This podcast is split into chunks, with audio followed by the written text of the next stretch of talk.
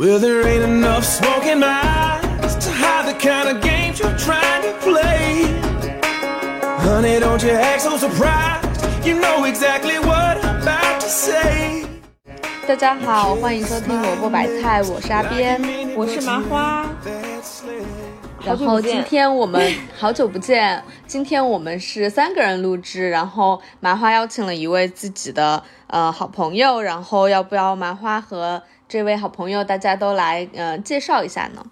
嗯、让我们隆重的请出默默，搞得这么官方啊！一上来就，嗯，默默给大家自我介绍一下吧。就我们想请，因为默默他是，嗯，怎么说呢？我简单介绍一下他啊。然后他在国内头部的艺人经纪公司宣传这个岗位工作了四年多，然后服务过很多一线的明星，就真的是一线，不是就是微博上某些狗仔爆料明星的时候说什么顶流啊、一线啊，结果爆出来都不是真正的一线的顶流。嗯嗯嗯，默默他带的艺人是真的顶流一线的明星，然后我们就很多人都对，就是他这种工作很好奇嘛，因为天天跟大明星在一起，嗯嗯嗯，是个什么样的一个心态和工作状态，所以我们今天就把他请过来跟我们聊一聊。嗯，好 默默，你你自己介绍一下你自己吧。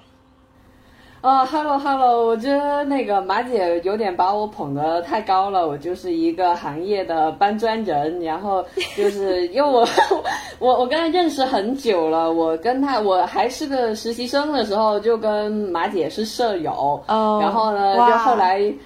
哇哦，然后后来就有一些呃缘分吧、际遇吧，然后从呃一个电影制作公司进入了一个更专耕于呃艺人经济的这么一个头部的经纪公司，所以就一直从一六年实习生开始入行，干到现在一二三四五六七七年了吧，啊、然后就。就来分享，也不能说分享啦，就是来聊聊天，然后就是交大家交流交流，嗯，嗯，哇，好厉害！因为我我能证明这些 明星都是一线明星，因为我对内娱实在是不知不认识，但是呃，就是在提纲上的这些名字我都认识。对，然后就是为了隐私嘛，就是就是为了就是不给默默带一些麻烦，我们会不提这些明星的名字，但真的对都是一线明星跟顶流。嗯嗯，然后我想说一说我对默默的印象，就是默默这个人非常的适合干这行，很聪明，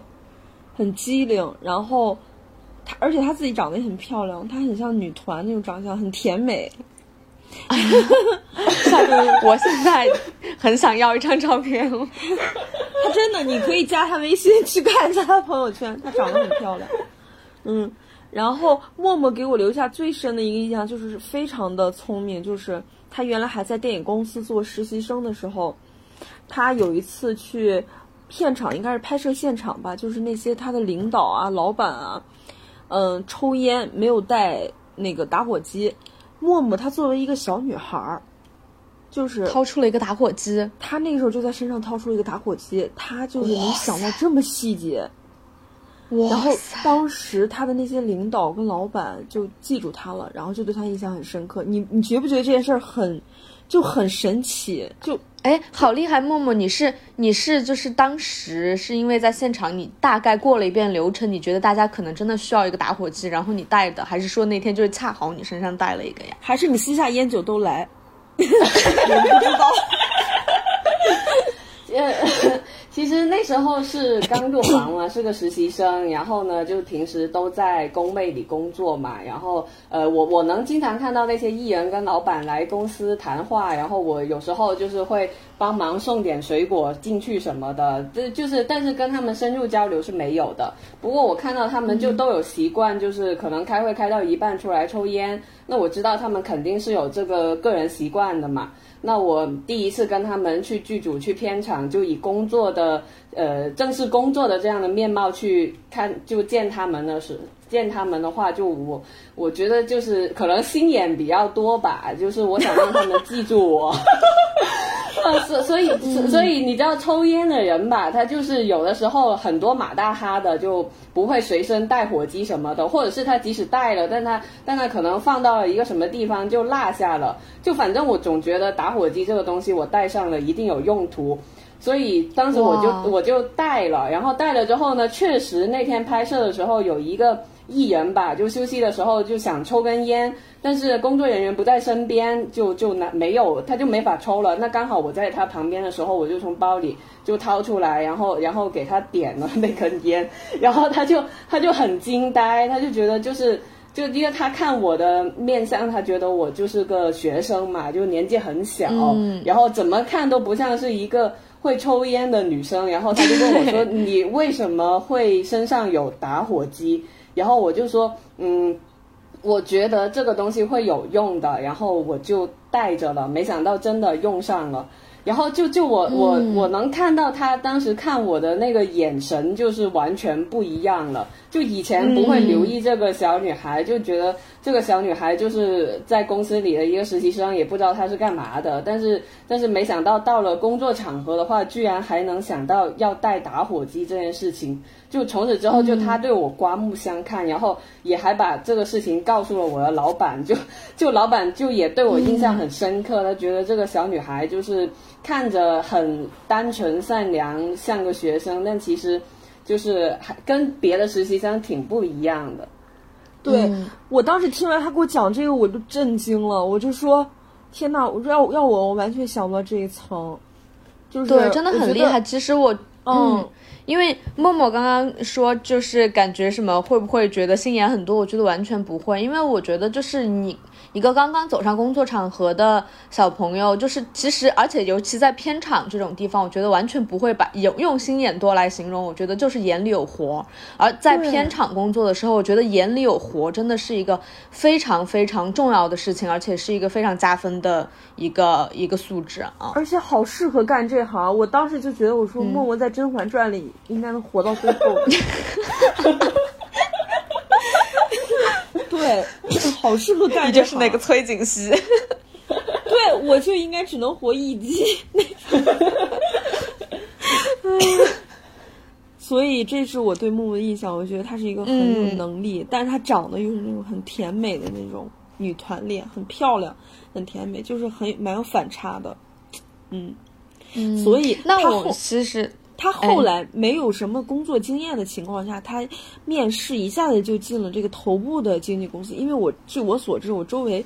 有朋友，他有很多年的工作经验，他都没有进，就是没有进这个这个公司。所以我当时就觉得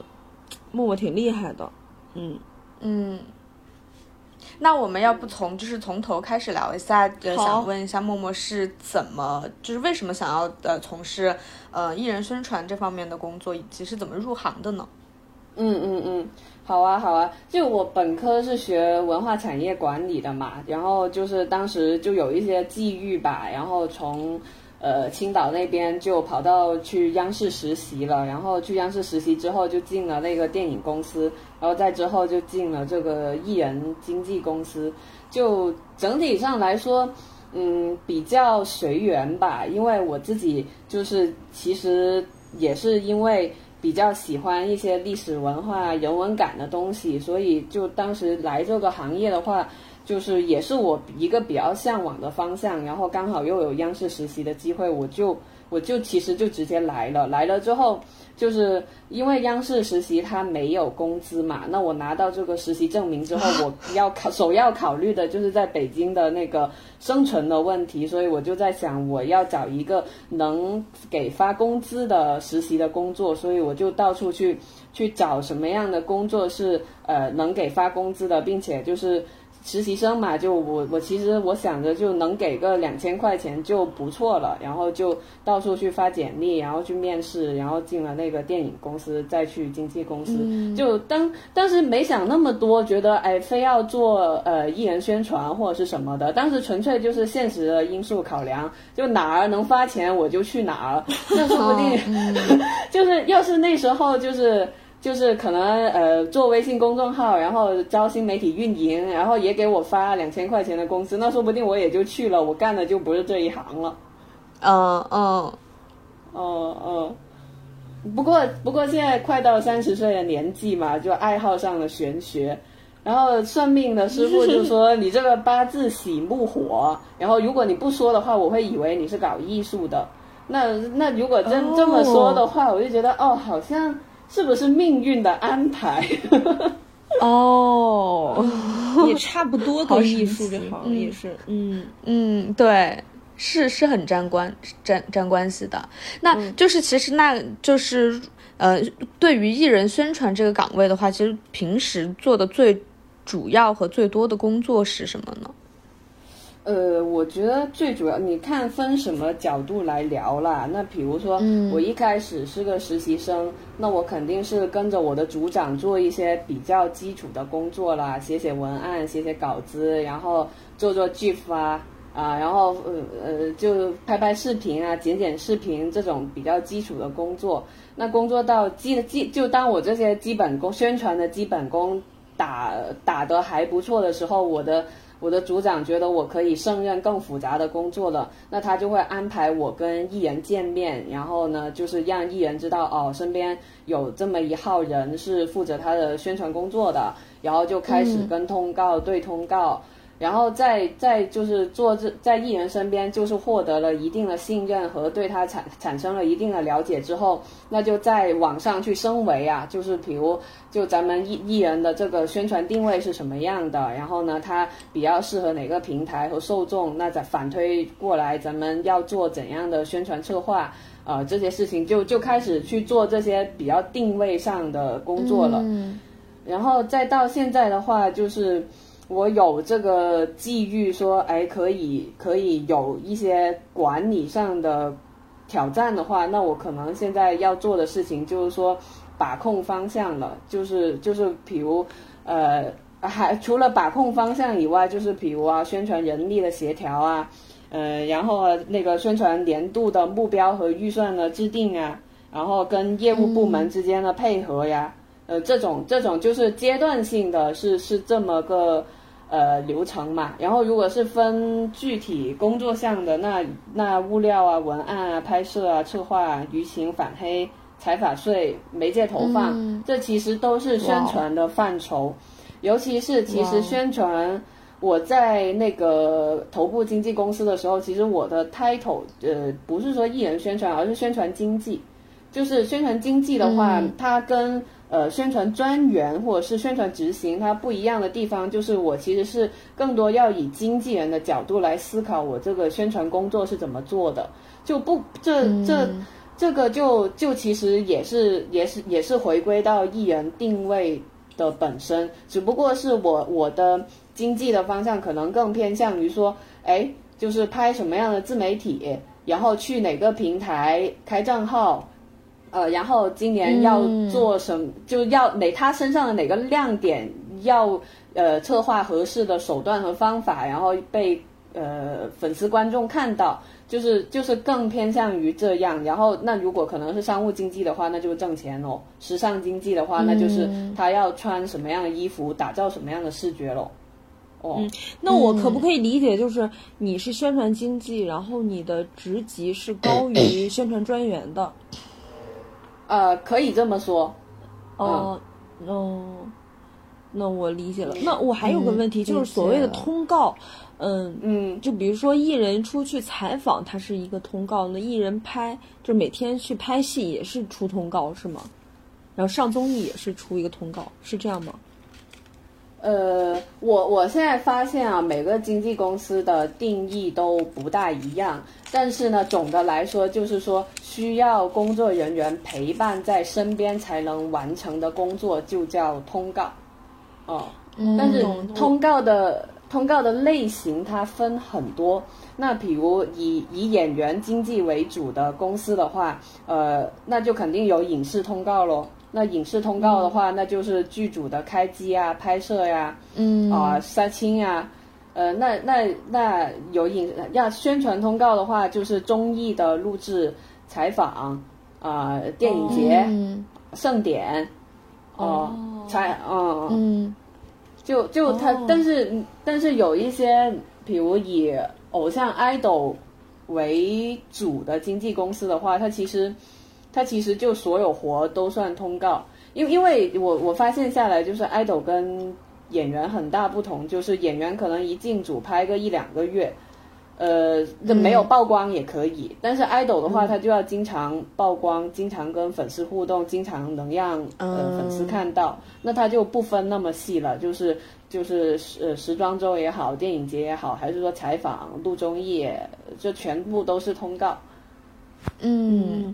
明白了。阿边，你有没有发现听那个默默讲话如沐春风，就他很有逻辑。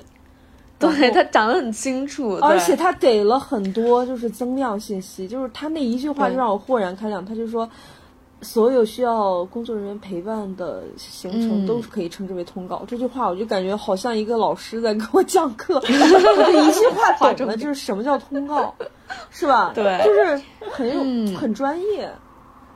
对，哎，默默，其实你刚刚 讲到我有一个。我还很好奇的问题，你说做宣呃呃宣传经济的话，就是你会你们会比如说呃比如说今年想要重点打造这个艺人身上的这一个点，嗯嗯，然后所以我我们会决定我们今年让你深耕哪一块社交媒体，然后突出你身上的哪个东西，然后这个一般就是这个决策它是怎么做出来的呢？是嗯是工作人员和艺人一起。商量出来的吗？还是说，呃，更多的时候会艺人他自己会有这方面的想法，然后会跟你们讲呢？好问题啊！我我我觉得你这个问题确实挺有启发性的。就是这个说说的更直白一点，就是可能是说人设，就是对对对，我刚刚就想问，是不是在人设打造？哦，嗯，首先我觉得人设这个事情，咱们不能脱离这个艺人的本身。他首先得是一个什么样的人，那才咱们才能做这一个人设，就是咱不能脱离了他。就比如他可能就是一个不爱说话的人，那咱们要反，那咱们要要变变打造他很有网感、很很幽默的这种人设的话，这也不现实。所以我觉得人设，人设首先是我们得看到他身上的闪光点。然后呢，咱们把这个闪光点要放大之后，然后就就觉就嗯就就建立一个我们所谓说的人设。然后但但是这个这个人设的东西呢，它它首先要要基于我们工作人员对他的了解，就是我可能要接触一段时间之后，哎，发现他是一个什么样的人，然后呢，粉丝眼里呃买单他的又是什么样的。呃，一个人设，那我们我们会把这两者结合，然后呢，就去内部有一个商呃团队的商量。呃，举例来举例举例说吧，举例说吧，我觉得呃有一个演员呢，他就是大众的形象，他他就是一个硬汉，就是一个荷尔蒙硬汉。但是我们自己工作人员跟他接触下来的感受来说，他他。外表、体态各方面是很硬汉，没有错，但不是说他就是一个五大三粗、没有脑子、很直男的那种硬汉。他其实人是很细腻的，以及他，他就是他，嗯，有很文人气的一面，就是他骨子里是很有那种人文感，然后很。很书生气的那一面的，但是他这一面呢，就是被他荷尔蒙的那一面盖，就是荷尔蒙那一面，太多人看到了，所有人都看到了，然 后所以他文人气的那一面呢，就是我们工作的那个增量的地方了。我们我们怎么样做才能让呃观众也好，或者是 to B 的市场，他 to C to B 和 to C 的市场都能看到他其实是一个硬汉柔情。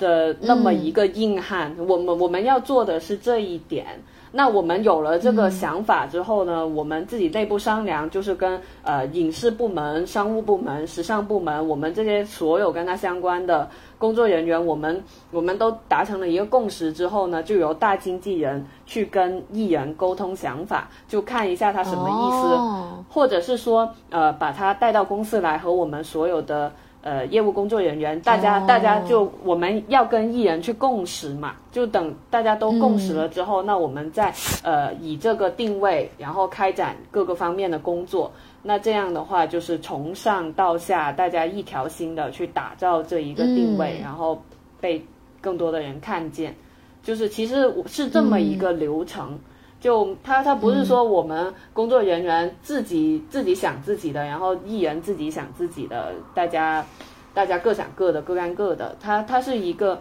我我觉得成熟的或者是专业的经纪公司基本都是这样。嗯嗯，明白。那其实刚刚默默还真的讲得很清楚的，但是我还是呃想想要追加一个问题，就是说，因为其实我理解艺人宣传它是一个，是把一个人，就是他他是一个整体的人，他也。呃，它不是一个某一个，比如说季节性产品，因为所以你需要跟这个人本身去沟通很多他的意思，以及公司的意思，或者或者是市场的意思。然后在这种呃各方面的双向沟通里面，会不会就是有产生那种很大矛盾的时候呢？就比如说这个艺人就是觉得今天或者是这这一次的这个东西。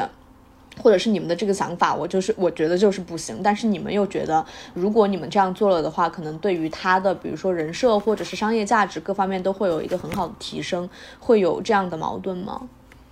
呃，我我觉得这个是非常正常的，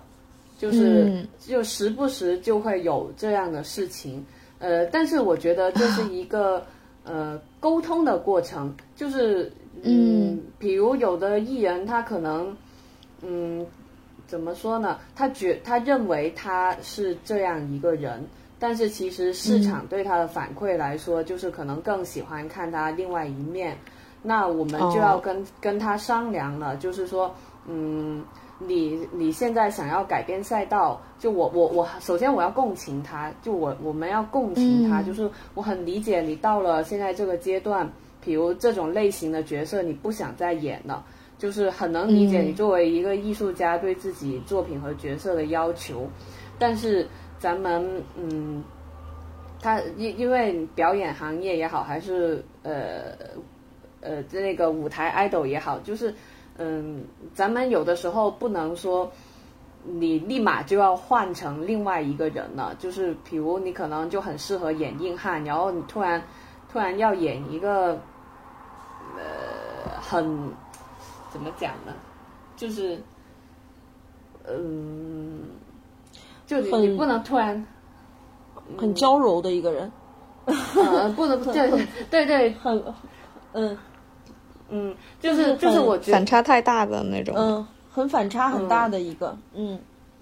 就有有的时候我们呃，就是你想改改变的话，可以让改改变缓慢的发生，就是跑。缓慢而平稳的发生，而不是说一下子软着陆都要变了。那那那这样的话，就是你要考虑粉丝跟你自己受众还有市场对你的认知和你个人的认知之间巨大的反差而遭受的风险和损失。嗯嗯嗯嗯。哎，那我还还有一个问题，就是那在你看来，一个人是嗯。一个标签过度强化好，还是就是没有标签更好呢？就比如说一个演员，他他在硬汉这个赛道可能就是特别出圈，然后所有的硬硬汉剧本都来找他，然后适合硬汉的这个商商务也都来找他，就是些特别就是汽车呀、什么机车啊这种代言或酒啊这种有男味儿的产品都来找他。嗯，他在他在这个赛道就很出圈，能吃饱。但是，这种好呢，还是那种就是没有什么标签儿特色，但是就是哪个哪行的饭都有可能吃到，这种好，呃，还是这种好呢？就是想问一下。很好耶，很有意思。嗯，哦，我我自己个人的角度来说，我觉得有标签是一件特别好的事情，因为你你有一个记忆点，就是这一行。干这一行，你当艺人，无论是歌手还是演员还是 idol，你最怕就被人记不住，嗯，就是最怕的就最怕的就是记不住。那那有标签当然好了，起码在这一块，我就算吃老本，我肯定也能吃到一定的阶段。但是只是说，嗯，怎么讲呢？就是咱们可以在上面加花嘛，就是硬汉，可能可能外形形象上就是硬汉。那什么样的硬汉呢？就是呃，一个顾顾家的硬汉可以啊，然后说呃这个硬汉就不不光很身身身材很好，但是呃做一些嗯手工活啊，或者是读书啊，或者是绣花情啊情感很细腻啊。嗯，呃，这这这些也也也是亮分点嘛。那那那，比如说，嗯，随便说吧，就是会做甜品、会做蛋糕的硬汉，呃，他他他前面有，咱们可以在前面加很多定语，就是最最会做蛋糕的硬汉，或者是最顾家的硬汉，什么什么的硬汉，就咱们可以在上面加很多花嘛。嗯嗯，懂懂懂，娱乐圈最怕人记不住。嗯嗯，就是咱们必须要，他们是必须要非常努力，才不会被忘记。对对对，确实是这样子。那有没有那种呃，就是说很佛，就是自己很佛？比如说有那种呃，其实有很多那种，比如说歌红人不红，或者是戏红人不红的一个艺人，然后他可能自己觉得嗯。自己的作品能红就可以了，但是就没有必要，就是说我我我这个人本身，呃，非得要怎么怎么样，就是会有这种情况嘛？然后一般怎么办呢？遇到这种比较佛系的话，哦，我觉得刚才你举的那些，嗯，怎么讲呢？就是我觉得只要入了这一行要当艺人的话，嗯，咱们先不不讨论说红不红这个事情，红不红其实很主观。但是，但是我就觉得，其实入了这一行的艺人，他都是渴望被看见的。就，嗯，如果不是渴望被看见，或者是呃对某个事情特别有表达欲的话，我觉得这种人也不会入这一行。嗯，所以，嗯，就至于你说就是歌红人不红，还是作品角色红人不红这个事情，有的人每个人心态不一样。就是有的人可能觉得哦，我个我角色被看到就行了，我个人真实的人是什么样的，我要藏在角色后面。但有的人就会渴望那种众星拱月的感觉啊，就是渴望粉丝，渴望鲜花掌声。每个人心态不一样，跟他们自己内心的状态有关。嗯嗯，我觉得大部分人应该都有过渴望众星拱月的感觉吧，就是，嗯，是吧？嗯，就。肯定肯定的呀，就是我你别说他们了，我们作为普通人也会呀。对对，嗯嗯，那好，我们继续。那我我来问下一个问题。嗯嗯嗯。那我想问一下，那个默默，你刚接触到这行的时候，尤其是你刚到那个，据我所知，你刚在电影公司实习的时候，带的艺人还不是很知名，对吧？就是，但是你到那个头头部娱乐公司的时候，你就一下接触到很多很知名的大明星。呃，我想问你，当时因为你也是个小女孩嘛，年纪很小，然后第一次这么近距离当他们工作人员，你内心是什么感觉？我我现在回想起感觉啊，我倒倒觉得没有特别激动啊，我是觉得很呃好魔幻。就是很魔幻，就是比比如像就在那个公司的呃一些艺人吧，就是他的我我入我进那个公司前，他们就某个作品已经是爆款了，然后呢，包括他们的作品我之前也看过，就当当时看那个剧的时候，我就觉得啊，这个男演员就是那种痞帅的样子，然后在当时就都流行这种。奶味小鲜肉，嗯，凉里凉气的这种审美之下，他真的非常特别。就所以，虽然他那个剧只是小报一个小报的网剧，呃，没有到全国都知道的程度，但我，但我那时候就对他印象很深刻。我觉得这个人以后一定还会大红的。然后就所以，但但是那时候就是也就看完那个剧过了也就过了。然后没想到后来进了他的宣传。进进了他的经纪公司，然后而且第一个跟的艺人就是他，那我就觉得很神奇，就就我就觉得很神奇，就是一些嗯，你觉得呃其实还挺遥远的人，然后突然出现在你的眼前，而且你就是跟在他的身边工作，我我就觉得还挺神奇的，就神奇，嗯。然后呢，就是除了神奇之外，有没有特别激动吗？我说实话没有，因为 因为 因为我觉得激动的这种情绪对于我来说，我觉得显得很很业余。嗯，就是我我因为我觉得我。就是即使之前非常欣赏他的作品，但我我现在既然是工作人员，我就要有工作人员的样子，我不能像一个普通粉丝一样，就是要签名、要合影。我觉得这个在他心，如果我一开始就给他这种印象的话，他也会觉得我很不专业，然后进而之后就不信任我了。就我我觉得，所以所以，我我其实呃内心也会克制这种情绪。嗯。那跟他们打交道会紧张吗？呃，紧张肯定是会的，但我这种紧张的情绪不是因为说，哎，粉丝见到明星的那种喜欢，我这种紧张更是呃，来源于我没那么熟悉他，我还算是一个行业新人的状态，呃，但是就要面对这样大的艺人，我会不会给他留下不专业的或者是稚嫩的印象所产生的紧张？嗯嗯嗯，那我还有一个问题，就是你当他工作人员的过程中，因为他刚开始只是小报嘛，他后来有一部电视剧演完之后，经历了就国民级别的大报。嗯，然后你们当时的心态是什么样的？然后这个艺人身上有没有发生什么变化？呃，这个问题问的好好。哦，我觉得这也是他跟其他人很不一样的地方，就是他。呃，即使是，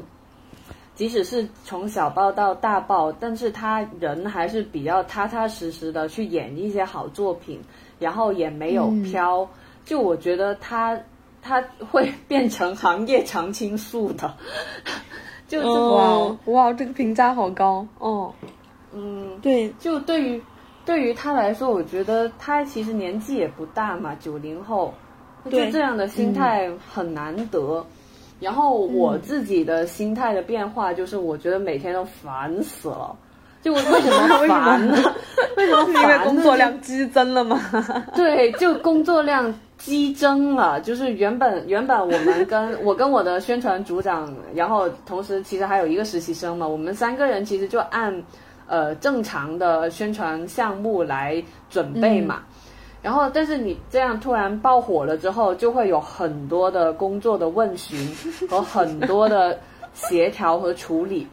就是我觉得我那个时候就每天 每天就是基本上熬到三四点睡觉，然后第二天可能七八点又起来看手机，发现怎么又九十九加啊！我就觉得天哪，我嗯，对对于我这种暂时还没有经历过大场面的人来说，我觉得。工作量激增，而且就是也会也会有很多粉丝在吵架呀，在争论呀，然后在审判工作室啊，就是也会影响到我个人情绪的，就是嗯嗯，会觉得很委屈，就是嗯，我我我已经这么努力了，我每天都在工作，你们还还觉得我们的工作有这样那样一二三四五六七的不好，就是我我我会那那时候我会被这些。这些难听的话影响到，然后就会觉得又又很忙，没有办法，但是又很委屈。嗯，不过现在就好了，现在就是粉丝说的话，我就觉得，嗯，他们说的对的，我就听一听；说的不对的，就自动屏蔽，就不要太放在心上。工作就是工作，就是嗯，不能不能太被他影响了自己自己该要做的事情了。嗯。呃，我有一个问题，就是现在很多粉丝去拿做数据啊，或者拿自己的这个粉丝能给艺人带来助力的这件事去要挟工作室。然后我想知道你们是怎么看粉丝这些诉求的？因为我经常能在微博上看他们罗列的一二三四五六七八好多好多条。我作为也是这个行业的工作人员，我就看有的还可以，有的就蛮幼稚的。我就想，你们是怎么看的这些的？艺人本人是怎么看粉丝这些私工作室的行为啊？呃，我我觉得也跟艺人有关，就分类型啦。那比如现最近不就是有艺人因为这些事情直接发了微博的长文，然后去啊来维护工作室嘛？那有的那那这种艺人是我我其实很肯定他们这样的行为，因为作为偶像就是要规范自己的粉丝的嘛，就给他们带来正向的影响。那他们有些时候做的太过了，那作为作为这个呃偶像的话，其实有有义务去带领他们去一个正确的方向的。就我很我非常肯定这样的。这样的行为，而且我会，我也会觉得，如果我是作为一个工作人员的话，我也特别愿意追随这样的艺人。为什么呢？就第一，第一，他作为老板，他愿意维护下属，这是非常非常好的。第，就他愿意顶压力去维护自己的下属，我觉得这首先非常好。第二点就是他作为艺人，就是他有他有爆红大火，发展的更好的潜力，就是那种。躲在身后的不愿意、不愿意出来，然后有什么事情只让工作室来面对压力的艺人，我觉得他的格局也好啊，还是什么的也好，是不是亚于我说的前一种艺人的。而且艺人嘛，你肯定是有点性格，你才会被人喜欢的。那种没有性格的，那怎么会被喜欢呢？所以就是我其实觉得艺人这样有性格、有态度也挺好的。我我就我就觉得，嗯。我还挺喜欢的，但但是也跟人的性格有有关，咱也不能一棒子打死。那有些时候确实艺人不方便发声，那那就而且他发声可能让事情走向更糟糕的话，那确实也没有必要发生。嗯嗯，对，明白，挺有道理的。嗯，那我还想问，就是你们工作人员跟艺人的关系是什么样？是很微妙的，还是很亲近的，还是怎么样？就是比如说，你们会直接加到艺人的微信吗？还是直接跟他们对工作，还是怎么样？呃，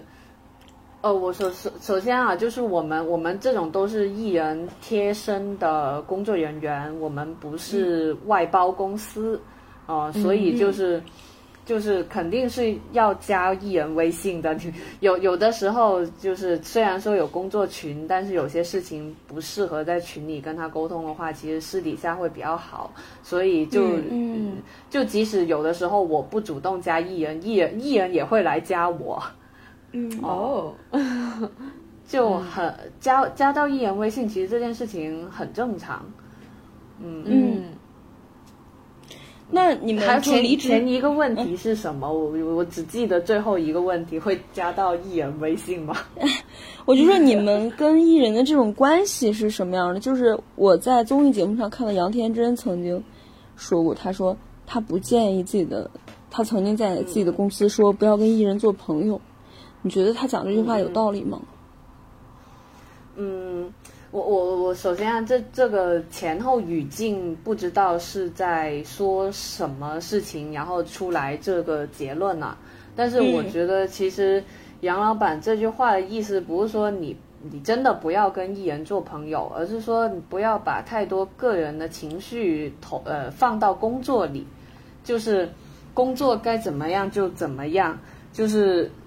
呃我觉得。嗯，就是跟艺人的话，咱们首先一定要有界限感，就是老板他他是我们的老板，老板就是老板，咱不要觉得啊，我跟他关系很好，我我跟他很熟了，那我就可以做一些越界的事情了，就这个肯定是不可以的。然后第二个也是要清醒的知道自己的位置在哪里，就是就是大家不要把呃工作跟跟个人的情感混淆了，这这就就会有很大的问题。之后，就是与其与其说呃做朋友的话，我觉得呃做战友比较贴切。嗯，做战友，嗯嗯，那就是在跟呃艺人们做战友的期间哈，就是。我还有一个呃很好奇的问题，就是一般就是你跟过的国内已经是很一线的艺人或者是演员，就是他们，嗯，他们的工作量就是 大概到底是一个什么样子的情况？就是他们在就是呃人在最一线的呃这个职业生涯阶段的时候会是一个怎样的工作量？然后以及他们是呃真的会很辛苦吗？或者是他们最辛苦的时候会是？一个什么样子的状态？嗯，工工作量这个事情。怎么样才叫工作量呢？就是你是咱们是说以通告的数量来衡量，还是说对，对，我觉得就是通告的数量吧，可能包括所有的拍戏呀，或者是商呃商业演出呀，或者是综艺啊，各各方面采采访，就是所有的工作。那，那分分什么样的艺人吧？就是你比如说 老师，他可能一天能。跑四五个活，然后把所有工作人员都累得要死，然后可能甚至还因为因为这个原因，就是可能要不解约了，不合作了，就有这样的艺人。嗯，但是但是也有的艺人，就是说他有的时候他需要休息，那那也是他的一种工作。就是比如从一个很累的戏，或者是情绪消耗很大的戏下来，那他需要清空一下自己。那咱们就不能逼他工作，就就咱们要给他给他休息。那咱们让他休息是为了让他更好的工作。就嗯，我我觉得这个问题，嗯，很咱很难很难用一些量化的事情来跟他跟他评评定说，哎，在高巅峰的时期是工作量大还是少？嗯嗯，我。就我觉得具体具体得具体分析，不能不能一概而论，因为他们每一个人他都不一样嘛，他的情况和阶段也不一样。嗯，了解。那会不会有那种呃，有没有遇到过？就是其实你们工作人员都觉得目前这个这这个情况或者这个活儿的程度，或者是呃各方面都还好，但是就是艺人却觉得。就是太太累了，我就是不想干了。嗯，我觉得艺人作妖的事情是一种经常发生的事。嗯，但是咱 但是咱们从一个从业人员的角度来看的话，咱们不能。呃，只看到浅层的东西，咱们要想一想，为什么这个工作在我们工作人员的眼里看来就是一个非常简单、轻松、你很好配合的工作，但你不愿意干，就咱们得找到它背后的那个原因。那比如有的艺人，那比如 idol 吧，他说不想营业，为什么不想营业？就是就是那有有有的有的艺人可能就就觉得，哎呦，我这段时间就是。呃，拍戏很辛苦，然后在组里，我我就我就很想清空我自己，不想去考虑工作层面的事情。那那我们工作人员要理解他这种心态的，他还还有他这种生理和心理的状态，咱们不能一味的去逼他去营业，或者是在一个不合时宜的阶段就逼他去工作了。就就这样，你要是强迫他不情不愿的话，那他也会以一种很消极的态度去完成工作的，就也会影响到自己的口碑。对你说到这个的话，我有一个就是 有一个经典的例子，我我真的百思不得其解，就是发生在我工作的时候的一个事情，我就很想问一下，这个这个事情从艺人端到底是怎么考虑的哈？就是我我们之前，因为我我们在媒体这边我做商业化嘛，然后有一个项目是，呃，我们有一个演讲的项目，然后是和一个品牌方合作的，然后品牌方呢，他们就呃邀请了，就是通过我们邀请到了这一位艺人，这位艺人他是，嗯，呃，他呃在那一段时间可以说是很火，然后呃。还蛮多人喜欢他的，然后，但是因为这是一个演讲的项目，就是我们知道你不可能让艺人本人去写这个演讲稿，对吧？嗯。所以我们这边就肯定 OK，我们可以给你写演讲稿。然后我们把那个稿子写出来了以后，就是品牌方他们关注的是，我们请这个艺人是因为我们看到他身上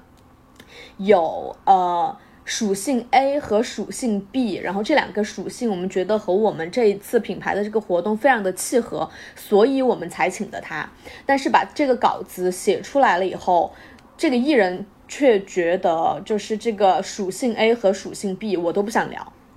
我都不想聊，就是这两点我都不想碰。然后这个时候就是我我们呃作为这个内容策划，我们夹在中间就非常的尴尬。然后在除此之外。就是，呃，这个艺人因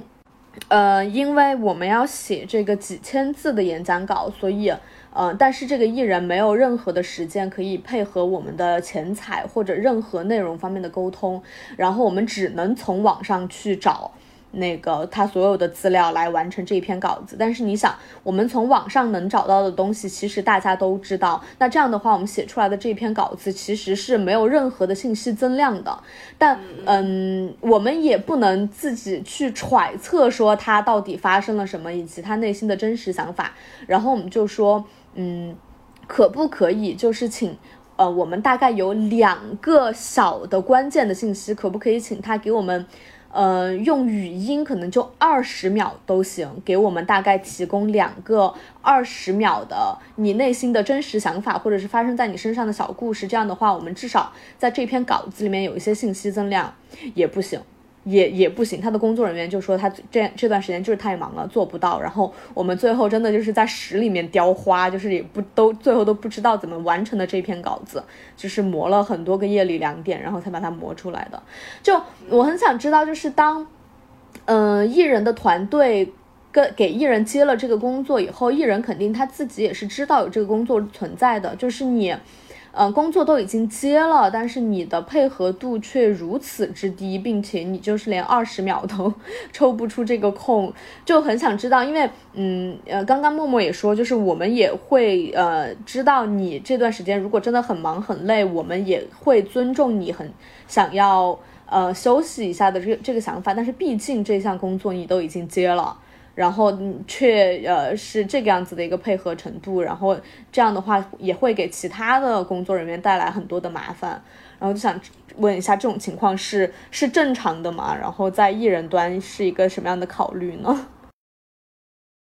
嗯，我听下来，我只能猜测说，就是品牌方看中了他有属性 A 和 B 才找他的。然后要他进行一个演讲，是不是说，是不是他的心理的感受是说，属性 A 很 A，就属性 A 跟 B 的东西他已经聊了很多了，最近在这个密集频繁的工作和宣传期里面聊的已经太多了，他不想再聊了，就是就是这个这个 A 跟 B 有点有点嗯。角角度已经完全不新颖了，就是。就是，所以他配合这个工作的话，他觉得意义不大，就也就其实对付一下就行了，不用太走心。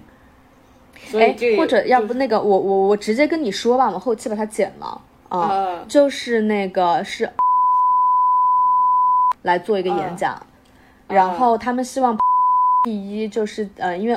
他们想要做的是一个科技相关的一个东西，然后就希望。呃，提一下，他以前是一个，这是 A，然后的同时，因为他是一个脱口秀演员，所以希望他在整个稿子里面可以，嗯，可以就是稍微幽默一点。但是 就觉得第一，我不想再聊；第二，这是一个演讲，我不想要，我不想要抖机灵和讲段子和和搞幽默，我觉得他就是一个演讲。然后我们就我我我们就头很头大，对。哎，但是说实话，如果是说的这么具体的话，我很能理解他。哎，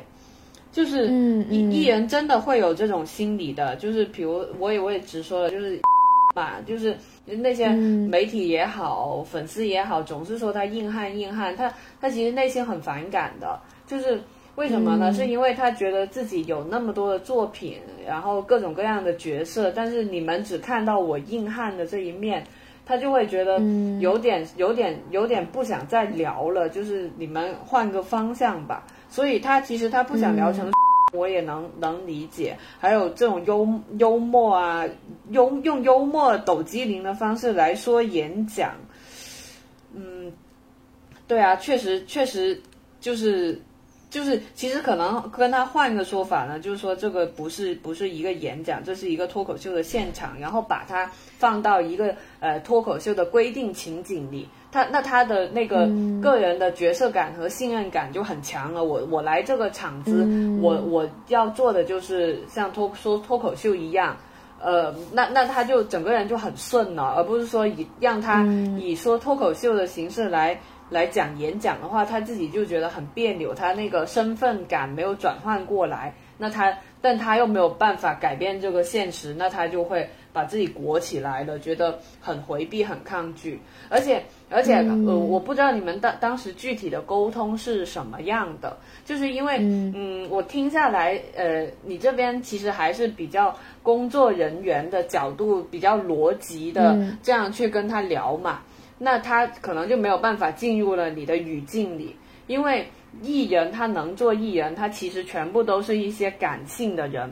那你跟他聊的时候，你要用一种呃比较有画面，如果能用一种比较有画面感、比较有情绪色彩的方式，然后站在他的角度去跟他聊。哦，我这一场的演出，我想做成什么样的？然后刚刚开始呃讲的时候，就是用一些哎比较幽默的段子啊，然后吸引到观众，让观众迅速进入你这个语境。然后到了中间的时候。中中间的时候，就其实一开始幽默嘛，那幽默其实它能接，然后中过渡的时候就揭露出来你们当天要演讲的议题是什么，然后中间这一段是严肃的，然后再到结尾的时候啊，那就可以嗯把这个整个的主题进行一个升华，然后升华的部分就是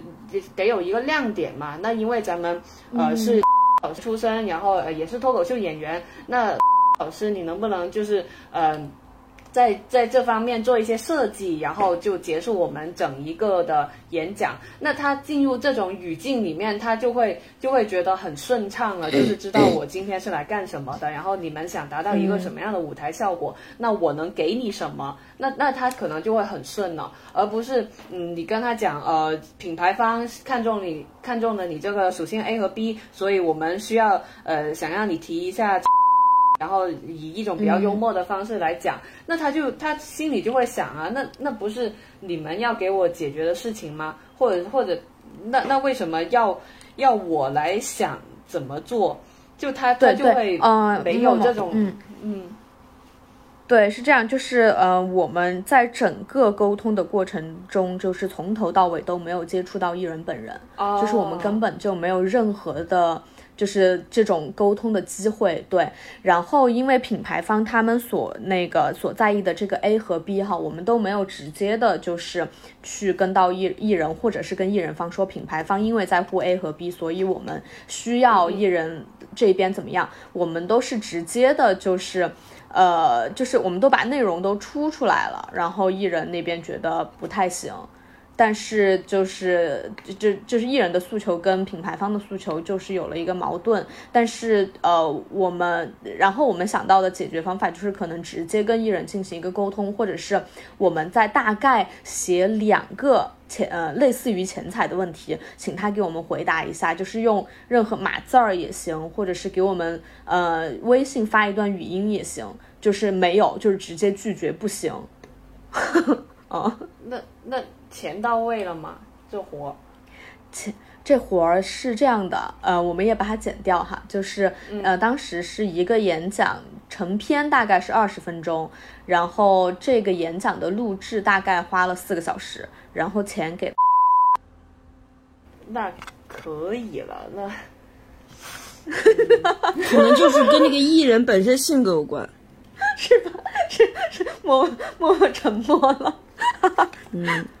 可能也跟他当下的情绪有关吧，就可能连日以来的工作，我的情绪已经到了有可能顶峰了。那你工作，你经纪人，你还逼我继续干活，呃，然后想用钱和品牌来有没有可能？嗯，有没有可能这个活儿就是其实他本人是可能跟自己的工作室是有一定。就是没有达成共识，可能是呃经纪帮他接的，或者是怎么样，然后他自己可能内心会不会呃是真的有一定的抗拒的属性在里边啊？因为如果配合度如此之低，我可能只能如此揣测了哦。就是这个事情说到底就是经纪人没有搞定艺人，嗯嗯。那他至于为什么没有搞定，是因为说没有把控好艺人当下的情绪和状态，还是说沟通出现了哪些差值，导致他们？不是一条心的话，那那其实是他们内部的问题了。我觉得你可以不用太把这个放在心上，因为你你想想，你能做的你全部都做了，你也努力了，但但结果就那样，那其实肯定就不是你的问题了，是他们的问题了。那你不能因为别人的过错去责怪自己嘛，对吧？嗯嗯嗯。了解，那如果就是比如说碰到，嗯，因为你刚刚觉得可能是比如说经纪和艺人之间的沟通出现了一些问题，就是如果呃，在类似的情境之下，如果那个艺人他真的就是不想要呃配合这个合作，但是跟人家那边合同都签了，那怎么办呢？那怎么办？那你就是如果作为艺人工作方，嗯嗯嗯，不上也得上啊，不然不那不然呢？难道违约吗？就是就他肯定也不想赔钱。嗯，对，我当时真的就一个头两个大。那那要不就是他们经纪团队想一个 Plan B 咯，就是嗯，就是帮忙再找一个另外的人合适的，然后来把这个场子。继续做下去，要不就自己搞定艺人，那不然怎么办呢？其实就说到底，就工作室没搞定艺人。对，就其实是 他们的工作人员无能。嗯，也不能说人家无能，是。我竟然就很顺的接了一句是。嗯嗯，也不能说无能，无能。嗯，就觉得这种事情其实很多时候很多团队就都都会发生过类似的。那确实有的时候大家不是不是一条心，或者是艺人觉得你根本就不理不理解我现在的这个状态不适合工作，你非要我去工作，那我就对我就用这种消极的态度我来对抗。对，很有可能因为当时正是他们录那个，可能要录到决赛了。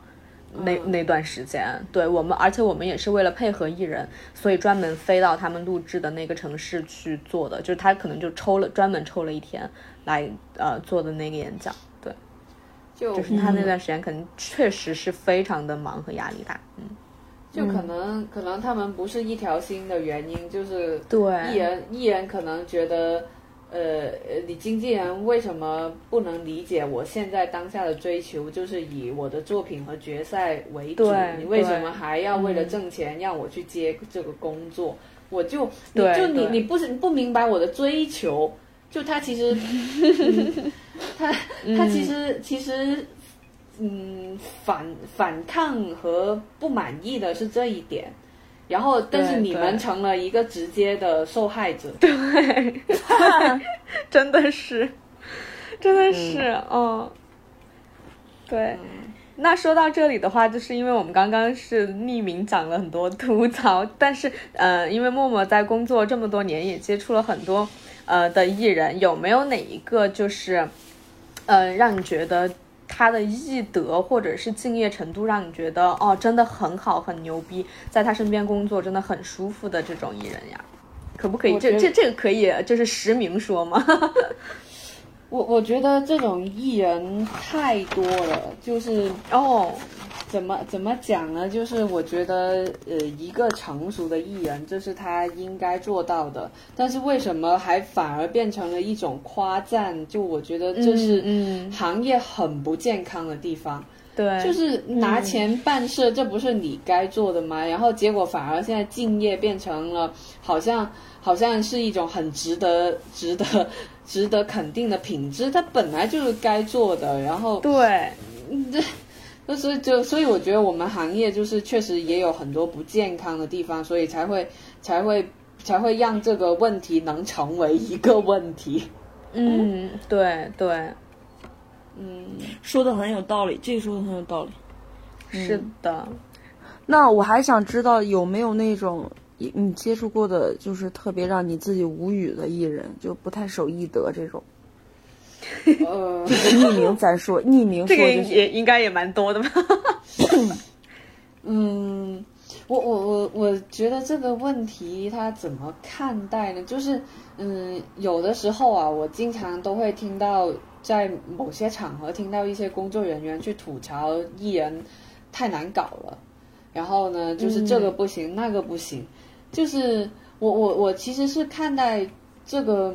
问题是怎么看的呢？我就觉得，呃，咱们不能只看到浅层的，说这个艺人很难搞，这个艺人这不行那不行，咱们要离要去深入挖掘他觉得不行和难搞的点在什么。那比如说，嗯，比如说，呃，这一身衣服，对吧？我们可能工作人员都觉得太好看了，就是就是把姐身上的所有优点都亮出来了，然后呃，让人很耳目一新。但是可能艺人艺人还是不不满意，觉得不喜欢，呃，就换了很多套都觉得不满意。就咱咱们要理解一下他，就是比如说，嗯，有他现在现在有点发胖了。那他可能就在镜头面前很不自信，他想把胳膊遮上，把腿遮上，然后腰也是有一些什么样的设计，显得很瘦。呃，咱们得理解理解他为什么这一套衣服不行，那一套衣服不行，哪一套都不行。但咱们要去挖掘原因，而不是只是很看到一个直观的层面说他很难搞，就是就是。你你得找到那个根源层面上的东西，你才能去搞定它。然后你自己找不到那个原因，你说它很难搞，这这我觉得这个是不成立的。嗯嗯。然后还说了什么？哎，我我我现在知道默默为什么事业蒸蒸日上了，因为在在我们看来，真的我也是很想骂人的一些问题，就比如说真的是就觉得烦死了的问题，在默默这儿都是你只要知道他 具体是为什么，你就能解决这个问题。对，不不存在纯粹的难搞和不配合。我觉得你只要知道他想什么，你就能解决。我真真的，我觉得他 他不仅仅是能干这行，他能干很多行，因为对他情绪非常稳定。你发现没有？就他不爱发疯，就是因为有很多情绪很稳定，对，很稳定，很理性。嗯，我都觉得，就是我真的很不想用理性的角度来看待，我就是想吐槽，我就是想抱怨，或者说我就是想想听一个什么的东西，然后默默都觉得，都觉得其实一一切都是对，一切都是事出有因，对，一切都没没有没有。无缘无故的发疯和拒绝，对 你发现他就是很稳定，然后真的很厉害，有条不紊，然后他很擅长解决复杂沟通这件事情。哦，是，就这个本事在哪个行业都需要，就是这是 AI 替代不了的。对，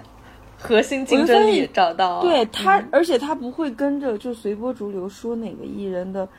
这个难搞那行，他会是他是解决问题的那个人。我我和马姐给你下了好多的套，你都滴水不漏。不是，你是真的很理性，很很很很理性，解决问题的人。对，嗯，对。呃，其实其实我我情情绪我也是有的，就是比如说，嗯。比如说，有的时候就是艺人难搞嘛，就是其实我肯定当下我我也会有情绪，就我会觉得啊，我做了那么多的准备跟付出，但是没有得到你的认可，你还全盘给我否定了，就是我我肯定也会觉得委屈。就当下的情绪肯定是委屈的，但是现在我可能没有遇到那个情景的话，我我自己事后去看待自己这些情绪的话，我我如果觉得，就我觉得如果工作要做好的话，他不能只看到表象，咱们肯定得得往深层层本质的东西去找嘛。所以如果是现在采访的话，就是我我会觉得就是一切都是事出有因。呃，但是当下的那个情绪的对冲的话，就是我我觉得也是我未来要呃精进和不断完完善的这个方面的，就是嗯，总总如果是想做好的话，就是怎么都有提升空间的。咱们 咱们自我 PUA 我一下，嗯。那就是说到就是具体的工作问题的话，还想问一下默默，就是你入行了这么多年，你有没有遇到过呃遇到过最累的情况，或者是最想放弃的情况是什么样子的？以及呃为什么还是坚持到了现在，还呃呃还觉得还挺乐在其中的呢？有，我想想，我是在二。二一年的时候吧，二一年的下半年，我曾经半年内被两位艺人，就我我自己觉得非常非常亲近和跟了非常久的艺人，同时呃，基不能说同时吧，就先后跟公司提出能不能换掉我，就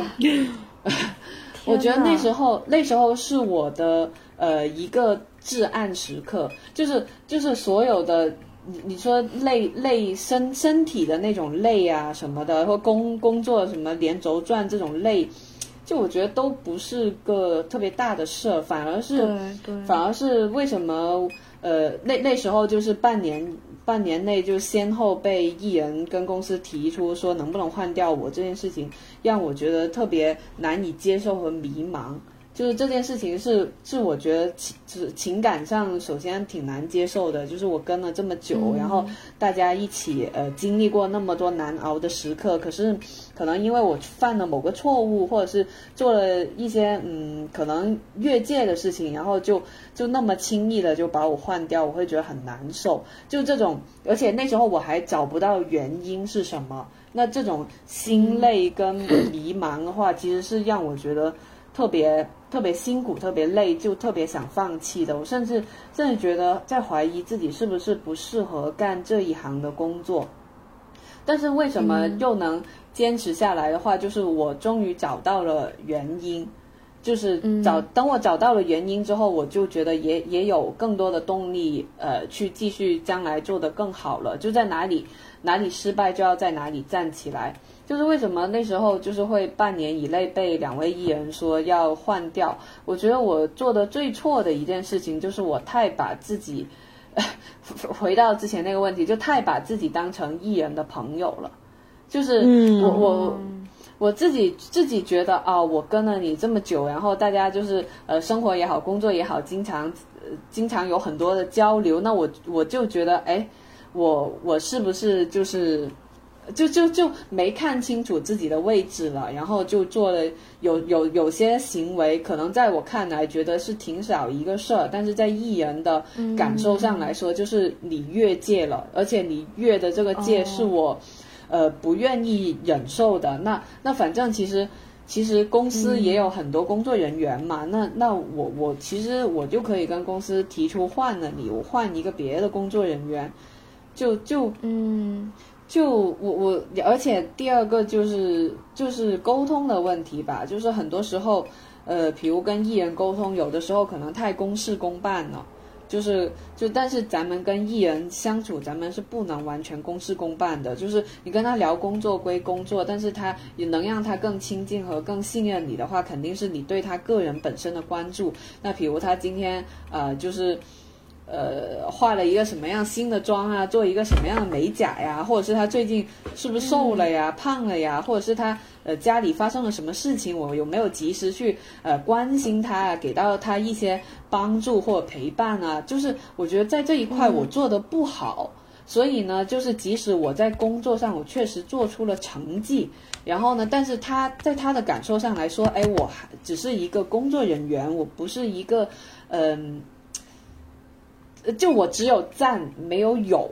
这种感受，这所以所以所以就就其实就就会有替代性了。就我换一个人来身边工作嘛，他可能觉得没有什么差别，那就换了。那那当时当时我的情感上来说，我就觉得我倾注了很多感情和精力来完成好我的工作，而且我做出成绩了。但是为什么你还是还是就这点事情，你跟公司说要换我？我当时觉得不能接受，但后来。后来就是自己也不断成长，然后也经历了一些别的事情，然后某天突然开窍了，我就发现哦，其实确实自己在这些地方还是做的不够的。所以其实你们能看到我是一个本本骨子里是一个很理性的人，但是有要但是艺人他所有人都是感性的，所以我我我很多时候其实其实嗯。我我我应该要做到，就是，嗯，做到披着一层感性的皮的理性，这样才对。就理性前面加一个定语吧，披着感性的皮。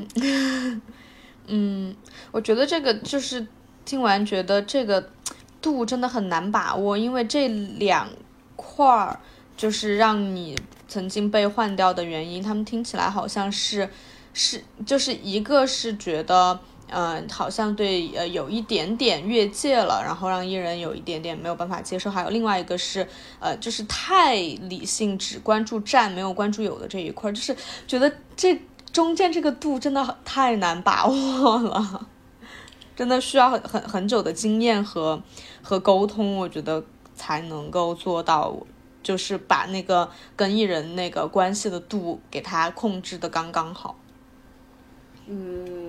就是我我或者我有的时候我也会换一个角度来思考，就是说。咱们跟艺人相处的度，说到底也是人际关系的一种处理，嗯，就是可能也是人与人相处的度，嗯嗯，可能这个人际关系我没有处理好，所以就是会有这样的结果。那我是不是可以多学一些心理学啊，或者是一些呃沟通方面的书籍啊，这种这种东西去去提升一下我自己，然后也让自己就是多跟。各行各业不同的人，形形色色的人去交流，然后去感受一下哦，呃，不同的人是什么样的，那我就不会活在自己的世界里，就觉得好像跟人只有一种打交道的方式，但其实不是，咱们应该见人下菜，就是 嗯，对方是一个什么样的人，咱们就得调换自己的那个频道，像像变色龙一样，嗯嗯。对，我觉得你真的很厉害。就是我觉得在你这儿，好像所有的问题，只要你去追根溯源，它都是可以解决的。真的，很很，我觉得给我启发很多。因为我很多时候，我我会容易就是像你说，陷入就是那个自己的世界里面，然后被情绪带着走。对对对，嗯。嗯，那嗯。嗯，默默，你讲。马姐，你说，你说，你说。我我觉得，所以啊，就是像杨老板说的那种，不要跟艺人做朋友，就是就是，其实我觉得他本质上还是说，就是不要把个人的情绪掺杂到工作里嘛。就是你工作的时候，你就把它当成一个工作，他需要你用感情的时候，你就 这这个叫怎么讲呢？就是你可以演，就是演演，你需要感情，你需要情绪。情绪，但是你你内心你是很清楚，你只是为了达成工作目标，所以你要去演演这个东西。嗯，对对对。那我还有个问题，有没有可能真跟他们成为朋友，或者是，嗯，这是第一个问题。第二个问题是，因为你服务的很多艺人，嗯，可能跟我们年纪差不多，就跟你年纪差不多，甚至比你小。然后当你看到。就说跟你同龄或者比你小的人，他们享受着这么好的生活，就受这么多人追捧的时候，心情会不会有落差？就是感叹一下人生，嗯，大家都是 九零后、九五后这样子，就什么就过着 过着截然不同的人生，这样会不会？因为我脑袋中浮现一些韩剧的画面，会不会有这种落差感？呃，说实话，我一开始的时候会有。我觉得就是呃，凭什么就是大家年纪差不多，但是会会在收入啊各方面差那么多？就是这究竟是为什么？啊，但后来后来后来我就想通了，就是我我我就可以问问一下自己，就是他的那碗饭你吃不吃得了？就是嗯，就是。我我我觉得，比如演员这碗饭，或者是歌手这碗饭，我就吃不了。就我我就唱歌我就不行，然后演员我也不会不会演戏，然后呢，我也没有那么好看的外貌，直接就是大家看我的脸就行了。不是我演戏和唱歌唱成什么屎样，他们都接受和买单。就我吃不了他们那碗饭，所以我就接受了，我也得不到他们这一个收入。但是我我不会自卑的一个点是在于说，嗯，你说艺人他终其一生，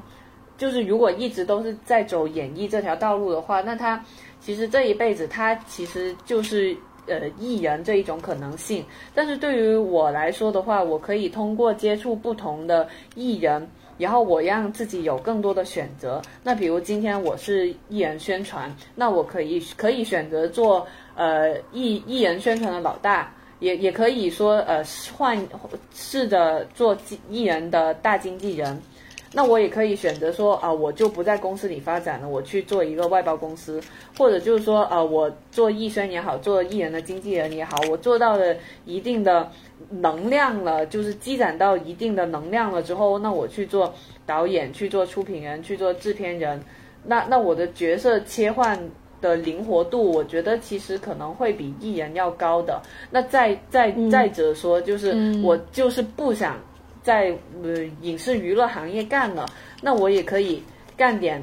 别的相关的。那比如现在很火的 MCN 的公司，我去试一试着一下做网红，做别的。嗯，就是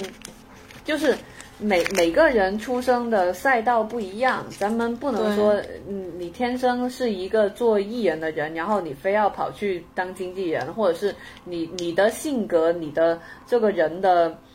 上天给你的配置和你后天的际遇，你是其实是更适合做经纪人的。但是你非要想自己一定要红，然后一定要去演戏，要去唱歌，去满呃满足自己一个演员梦，就是我觉得，嗯，三百六十行，行行出状出出状元吧。就是那那每一个行业，咱们做到头部，做到 top 的话，呃，这这也挺好的嘛。就就是二八定律，我觉得 还是二八定律，就是经纪人，就是做到头部了，开经纪公司，做到头部的经纪公司，那收入其实会比明不比明星少啊。对对对对对，嗯，是的。那那还有一个问题就是默默，第一个问题有没有可能真的跟艺人成为朋友这种？嗯嗯，他们会卸下这一道防线吗？还是说你会卸下这道防线吗？我觉得，呃，我觉得这个问题其实很挺有价值的。就是怎么说呢？我觉得成不成为朋友这个事情，它嗯跟缘分有关。就是比如现在我从前一个公司离职了，那我跟之前的艺人就是其实呃。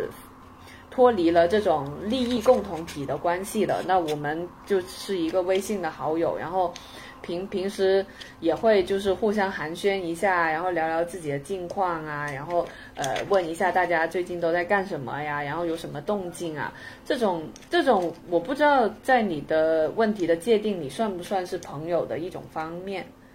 嗯。就是朋友这个定义，每个我觉得每个人的定义都不一样。那有的人觉得，哦，我我有谁谁谁的微信，我就是他朋友。那那那那这个问题是肯定的。那有的人可能就觉得，嗯，我得跟他做到什么样的事情，才能才才称之为算得上是朋友。就是每个人的定义都不一样。但是我自己的想法就是，我觉得，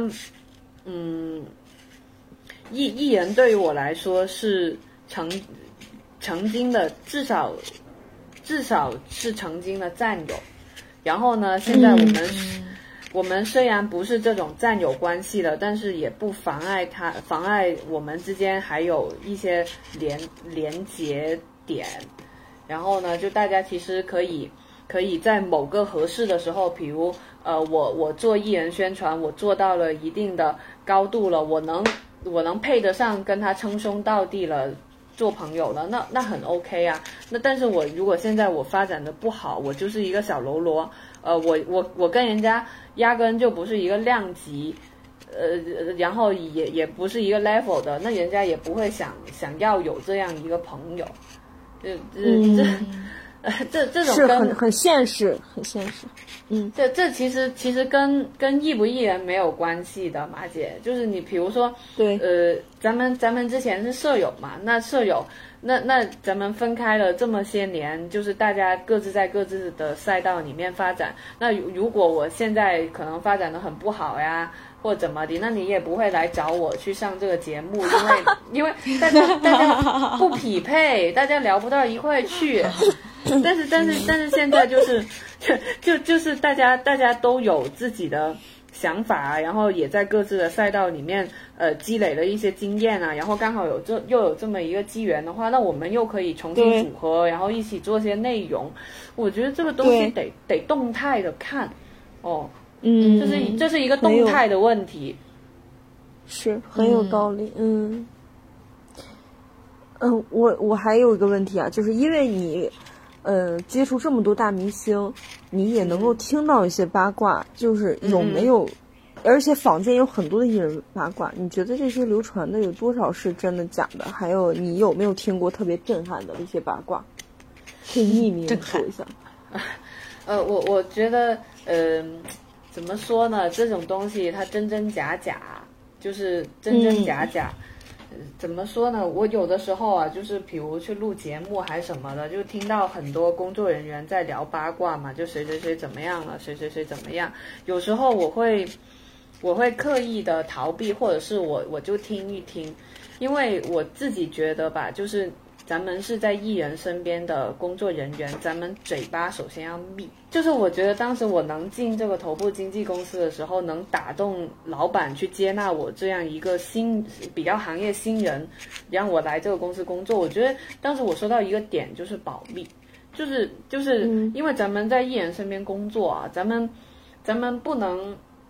嗯，为了达到一些社有拥有一些社交货币，然后呢，就把他们的隐私给暴露出来了，就是这个这个他很不职业，就是嗯嗯。所以，所以，所以，所以，就是别人，别人说八卦那是别人的事情，我我不能为了融入这个圈子，我就去爆料一些什么东西了。而且这些有的时候，它它是个谣言，或者是一些工作人员的主观的感受。那那这个话就说到我的耳朵，就到我这就为止了，我不会继续去传播它。嗯，然后至于至至于有一些可能就是不是谣言，而是事实性的东西。我我觉得这这这种东西怎么怎么说呢？就是无论是多离谱也好，还是怎么的，那我祝他好运吧。就 是就是，就真的祝他好运吧。就是你做了坏事，你就总有会总总会被。被知道的会被爆出来的，就是嗯嗯，真的就看真的，所以很多时候就是咱们不光是艺人啊，还是咱们干什么样的行业，就拼到最后拼的还是人品，拼的就是人品这件事情，就是你你的这这说句比说句可能中老年人可能会说的话，就是厚德载物，就是嗯嗯。就是你，你得就是德行品正，你才配拥有你现在所有的东西。就是你，你这个人你都不正，那你怎么怎么能承载得了这么多呃声望，这么多资产和钱财？他们会因为你的德行不正，总有一天会离开你的。所以，嗯，这种这种这种离谱的事情，就是我我听到之后，我我。我就是祝他好运吧，嗯，又是这句话，嗯。嗯，还有我还有一些好奇，就是嗯，大家现在就是普通的一些网友啊、老百姓啊，其实都挺痛恨艺人的，尤其是几个被封杀艺人的潜力下，就曝光他们非常非常高额的这个片酬嘛。嗯嗯嗯嗯，呃，现在这个好像公众舆论对艺人特别不友好，你你有没有发现？就是你们宣传工作越来越难做了，就是嗯嗯，是吧？那我想问，艺人的这些生活，他们真的就是大家想象中的那么奢靡吗？是？那他们这种生活会不会影响到你们工作人员的生活啊？啊啊，那那就怎怎么影响我们工作人员的生活？后面这个问题。没没理解是吧？就比如说，呃，你们跟他们一起去出通告的时候，是不是，呃，生活水平跟他们是匹配的？就是，哦，比如说他们住总统套房，你们也是住总统套房吗？然后当然不是啊，不是吗？我以为是呢。不不是，就是嗯。呃，先说总统套房这件事情吧，就是一般 一般来说，我们参加通告的话，就是给艺人的配置和给我们工作人员的配置是不一样的。就是比如，比如酒店的话，那艺人要隐私嘛，他肯定要套房。那人人，但是人家甲方爸爸的钱也不会人傻钱多啊，他不可能每个工作人员给你开一个套房，那这活儿那得花多少成本进去啊？而且，哦哦。就是就是这个东西，怎么讲呢？就是跟人的价值有关，就是嗯，怎么说呢？你有什么样的待遇，你拿到什么样的呃价格，这个还有你有什么样的价值，这个这个东西是市场来评判的。那对于对于对于艺人来说，人家有有市场号召力，人家有粉丝，人家对吧？人家人家有名气，有知名度，那这些东西全部都是他的价值所在嘛？那他就配住套房，然后坐头等舱，然后出出入有 G L 八接送。那对于咱们工作人员来说，我没有那个社会影响力啊，我也没有那么多粉丝啊，那那我怎么配就是？住总统套房就配配这个待遇呢，是不是？就是其实命运全部都标好了价格的，就是这个东西，就就是艺人发展的好，然后他价格高，那咱们咱们工作人员就是他他能给到的待遇也更好，那我们工作人员就是就说说句不恰当的，艺人得到鸡犬升天。那我们我们 我我们也也升天了，我觉得是这样。还有一个就是，你觉得你身你带过这些艺人，他们怎么看待红不红这件事儿啊？就是那我说具体一点，怎么看待番位？他们在意番位吗？我我觉得这个又得具体问题具体分析了。嗯，我曾经有一个案例可以分享，就是呢，嗯，有一部剧。然后呢，就女女一和女二，就是在我们拿到剧本的时候，呃女一的戏份是比女二要多的，重要性也是要更强的，而且呢，就是呃，女一的那个演员的人选，确实在咖位啊各方面是要比女二号是要高的，所以呢，就是咱们都很正常的，就是觉得哦，她嗯，女一号她该有女一号的番位。但是呢，这个项目呢，它好死不死，就是在它播出的时候呢，就是这个这个女一号的戏份，因为它代表的那个阶级吧，或者是一些嗯审查各方面的缘故呢，就不得不减掉很多。那那就变弄得最后我们看到的成品来说，就是女一号被剪成了一个自私自利的这么一个形象，而且戏份也没有女二号的出彩。那但是他又占据了女一号这个分番位，就是很多人就会觉得啊，嗯，怎么还要，怎么他站在了这个位置，为什么会这样？就就其实也很无辜啊，因为咱们签合同的时候，其实摆在什么样的位置，其实是签进合同里的。那那现在最后这个结果，谁都谁都不知道原来会这样，但是又又又莫名其妙的遭受这些质疑。那那其实演员有时候也会很冤，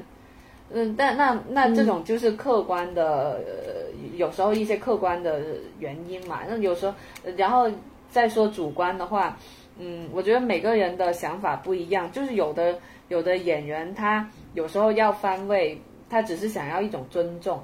不是说我非要这个不可，嗯。嗯，那如果说有的时候番位能体现一种尊重的话，那那你确实该把我摆在那个位置上，嗯，但有的有的有的艺人也会觉得，就是我的实力啊，我的地位啊，位置啊，呃，已经已经到了那个份儿上了，就我不用争，你也你们你们这些导演啊，或者什么，呃呃制片人啊，就是这种制制作出品方，我我就算什么一句话都不说，你也会把我放在前面。这这种怎么怎么说呢？就是，就是，就是最最后还是要看，要看他自己心里对自己的位置和市场对他的位置是不是一致的有关。嗯嗯，大部分人会在意番位这个事儿吗？就是演员本人。我我接触到有那种老艺术家类型的演员是不在意的，哦，大部分年轻的会在意吧？啊，这个问题我我不是说给你打太 打太极，而是而是每个人每每个人情况都不一样，就是你比如说，但是你比如说，比如像说那个什么像这种，就是他。他觉得自己很多作品啊，就是摆在那了，已经无需要跟人跟人证明我是不是一个实力派演员和一个有收视。收视带动力的演员的时候，他他他会也会觉得，呃，我放在女主后面也可以啊。你们工作人员为什么给我争这些？我觉得我不在意，但是你们去争这些，影响了导演制片人对我的看法的话，就就他也会觉得很不高兴。就每个人，每个人的心态不一样，就是这个问题，嗯，很难很难说一棒子打死说大部分人在意还不在意，但它还是一个。有有很多因素左右和影响的这么一个问题，那那比如说，嗯，比如啊，就呃，怎么说呢？就是就是也也艺人他也不是一辈子都这样的嘛。那有的时候我他他现在大红大紫，他觉得我在意，但等他现在不红了，没那么火了，那他也他那你想争，你想帮他争，你也争不到。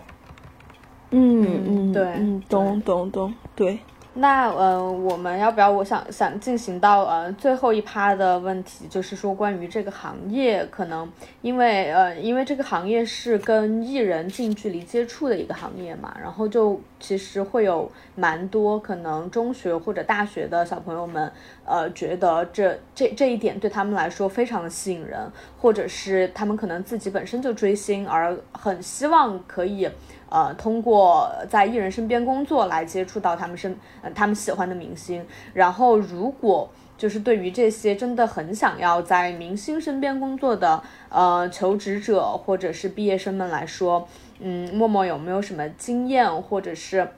呃有没有一些你觉得呃在这个行业里面工作的一些必备的技能，或者是一些必备的呃。学历或者是任何经历素养都好，你觉得是可以帮助呃对这个行业有向往的呃朋友们可以更好的适应这个行业呢？求职方面的话，嗯，我我觉得如果是追星的小朋友想要入行的话，就是首先第一个就是心理上一定要降低自己的期望值，就不能嗯我活在自己对偶像的那个粉丝滤镜里面去看他。就是你跟跟他跟他工作的话，你在他身边，就是得得转变一下自己的心态跟身份。现在你是工作人员，而不是粉丝。嗯，就这样。首先一会显得你很不专业，第二就是，嗯，其实工作跟爱好毕竟是不一样的嘛。但是如果你转变不过来这个心态的话，就你也会觉得很幻灭。就怎么在我眼里他是一个怎么怎么样好的人，但是来到身边发现哦，其实他原来不是的，这这些就会就会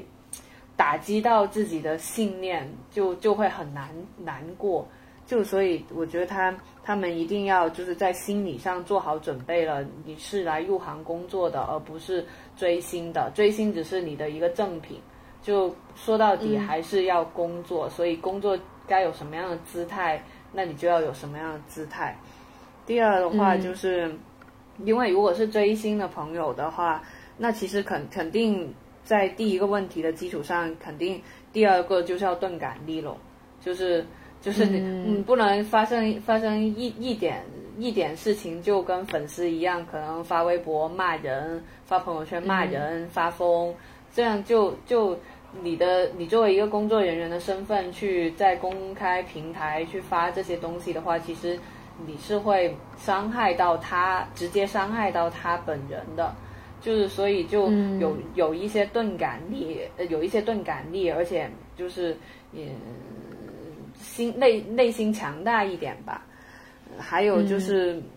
沟通，我觉得我觉得其实干这一行就是最重要的还是沟通的能力，因为。咱们面对的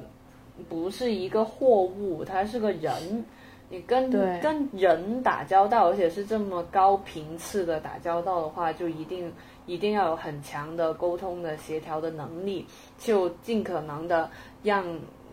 让他来配合你的工作，达成自己的工作目标。就是，但是这怎么样沟通呢？这个就是就是要要有很很强的这一方面的。这一方面的这个能力，然后就是这就沟通能力强的小朋友，我觉得在这一行能干的比较长久和成功。嗯。嗯，然后最后一点的话，我觉得是，嗯，格局跟眼界，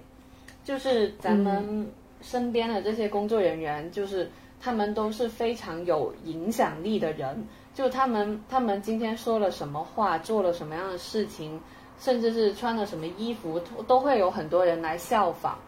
那咱们作为他身边的工作人员，咱们一定要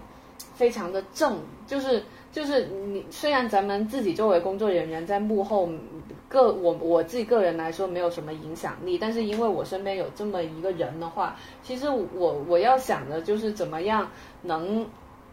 能让他就是嗯让这个社会变得更好吧。就是不不管是说他的作品也好，还是说他做了什么很正能量的事情，然后给到大家很好的这个这个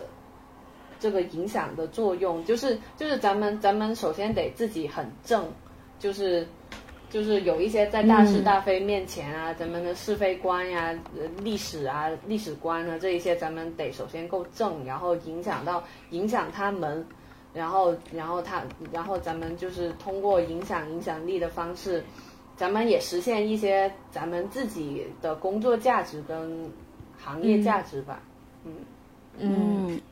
这一点是我是没想到的。嗯，我也觉得。但是这这这一点，这一点其实我觉得，就像那个默默刚才说，你做什么事情到最后，其实呃，就是大家都是靠那个。人你的人品和你的道德，其实我觉得是一脉相承的哦。他这点挺多的，就是有影响力的人不仅可以影响我，我可以通过影响有影响力的人，去创造我的职业价值。对对对，这可能我觉得也是对于在那个艺人身边工作，觉得很很特别、很不一样的一点。对对对，嗯，就是很多时候吧，就是。艺人他会，他也他身边最亲近的就是我们，他们会不自觉的受到我们的影响的，所以当我们我们有不好的习惯，或者是有一些不好的念头啊、观念啊、想法的话，就是会影响到他们，然后会让他们做出一些错误的行为和错误的示范，就有的时候确实像带孩子一样。就是，哦，你的一言一行他都会默默的看在眼里，然后因为艺人他影响到他自己，嗯，艺人比较忙，他可能就是社交活动也比较少，就是接触社会的机会比较少，他可能真的接触这个社会的窗口就是工作人员，对吧？嗯，对对。那我我还想问一些具体的，就是这行的收入高不高啊？因为很多人最估计最在意的就是这个事儿。因为它是一个看上去很光鲜的工作，嗯嗯嗯，嗯，收入来说，呃，就怎么讲呢？我觉得现在这个行业不是一个热门的行业，就跟一六一五一六那时候电影票房动辄几十亿的那个时候不一样，就现在艺人也也也不好挣钱呢，所以你说收入的话，肯定比起呃。互联网大厂呀，呃，什么金融行业啊，这些收入咱们咱们不能这么比吧？但是，嗯，但是其实一般入行的新人来说，一个月五六千、四五千，然后工作到一定的年限的资历了，一个月几万块，呃，这都是有。但是，嗯，就是这个问题它比较开放，就是没有一个。衡量的尺度嘛，那你说一个月收入多少算高？那在北京可能一个月，呃，税前七八千的就刚够生活。那那在二三线城市啊，也不能也不能这么类比，就是毕竟这个行业也不在 不在二三线城市。但是纯看数字的话，可能税前七八千，对于很多三四线城市来说，哇，巨款了，就嗯嗯。呃，那还有个问题，就是这一行的工资的收入构成，它主要是一个固定薪资呢，还是，呃，就是底薪加项目奖金这样的一个构成？呃，这个跟每个公司应该都有点不一样，就就有一些工种，比如你说像商务经济这样的工种，那很简单啊，就是一个底薪加提成嘛，就就其实商务工作说白了就是销售，那这一单是你谈下来的，那在里面拿提成也是很正常。那那有的有的就可能会是说，呃，每个月有固定的薪资，然后呢奖金这种就是以年终奖的方式发给你，哦，然后还有一还有一些，比如说就是。嗯，补贴啊，就是差旅的补贴啊，交通的补贴啊，那咱们会把它理解为工资吗？那如果理解为工资的话，它肯定也是收入的一种来源嘛。那就，但是，但是我觉得应该对于大部分的来说，都还是一个呃每个月基本工资，然后加一些奖金这种这种收入方式。嗯嗯，那我我所了，嗯，你说，嗯，那如果到更高维度的维度的话，就是投资啊这种，这种就又不一样了。但是你应该想问的是，呃，普通的工作人员吧？对对对对，那呃，我我想知道，就是一定是这样的吗？就是你跟的艺人越红，你的收入会越高，还是不一定？我我觉得还是看这个工作人员给公司和艺人带来的价值。嗯哦嗯嗯，就是比如怎么说呢？嗯，比如说比如说嗯，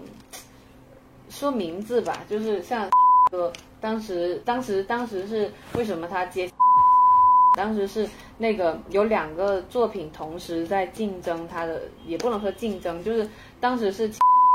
的这部戏和《上海堡垒》，其实他他都有机会去接洽到。然后呢，在当时的牌面来看，《上海堡垒》是滕华涛导演嘛，然后也都是一些好非常好的制作班底来找。当时来看是应该找那个和呃，而且还有鹿晗，就当时来说应该演那个作品更好。但是我们我们其实但是以后见之明，你们做的实在是太对了。你们好会选项目啊！真的，幸亏没选上海堡垒。对，但是就是说这个，但是其实厉害的是人。当时其实其实是叫力排众议的，说服艺人和公司让他去接的。然后这部戏播了之后，就是就大火了呀。那那那事实上就证明他的眼光是非常对的，他在这个事情上有不可替代的价值。那那其实爆了之后，他。他成为就是直接从影视中心的主管吧，因为是主管级别，成为了成为了影视中心的总监，然后年年底先给他一次性三十万的奖励，而且现在人家不光管管着影视中心，人家还管着一个经济三组，然后呢就是手是本身就是 的大经济，然后呢还同时能管辖其他像他们组的呃。啊，其他的这些艺人，就是这个，就他这个人，他带来给公司带来了很大的价值啊，就是让从一个小报艺人直接变成了一个大报艺人，然后当年就也挣了不少钱。那这种对于这种人的话，嗯嗯，你的价值就很高嘛。那但是相相相比来说，我我当时是。我当时是宣传，只是在他戏都演完的时候，在在宣传期加入。那我其实对的价值来说，肯定是不如写的。那那我我的收入跟跟跟人家肯定是没法比的嘛。就其实还是价值，我觉得。嗯，懂了，懂了，懂了，懂了。那你们这行是不是上班都不需要打卡？就比较，呃，因为出差比较多。呃，但是这打卡这个事情应该是每个公司都有的吧？就是这只是说你怎么打咯，就是你你说可以打外勤卡，还是还是说呃，就打卡了之后去补个卡？打打卡应该每个公司都有吧？提外出，提出差，嗯，提居家啊，对呀，好，对呀，嗯嗯，那那我。那阿斌还有什么问题想问？我这边没什么问题了。我觉得，这我觉得今天分享的还挺呃还挺满的哦。我对这个行业有了一些新的认识。哦，我我我收获挺大的，而且我感觉就是对这行业更立体了，看的。嗯，对，我觉得我我我我收获最多的是，我觉得以后在工作层面上，我需要更更加的自省和更更加的去多找那个问题的解决办法。对，就更加的理性。对，我觉得，我觉得默默的理理性，这真的会感染到我，哎，会，嗯，我觉得你会走得更远的，默默。谢谢。对，那你，我想问最后一个问题吧，就是你觉得你能在这行，你想在这行做多多久？这个是你的一个终身的一个职业吧，就是。我我想想这个问题，嗯，怎么说呢？就是我我我一开始进来是一个实习生的位置嘛，然后慢慢的做到可以成为一个呃宣传项目的负责人。然后呢，就是就是做做项目，做做这种同类型的项目做多了之后，我觉得影视类的项目我已经比较熟悉了。那我就想更做更多类型的项目，所以我去了一个音乐互联网公司。我渴望接触音乐类的这这些项目，接触一些其他的其他的类型的项目。那那那那那就是就是一个。怎么说呢？就是做项目做到一定程度了之后，我我就想去做别的项目。然后做了别的项目之后，我发现哦，好像差不多了。那我就想做管理了。那做管理，管理，管理，管到一定一定程度，那我就会想，是不是说，哎，在打工已经没有办法让我继续成长了，那我可能就要出来创业。那我出来创业之后，我发现，哎，可能。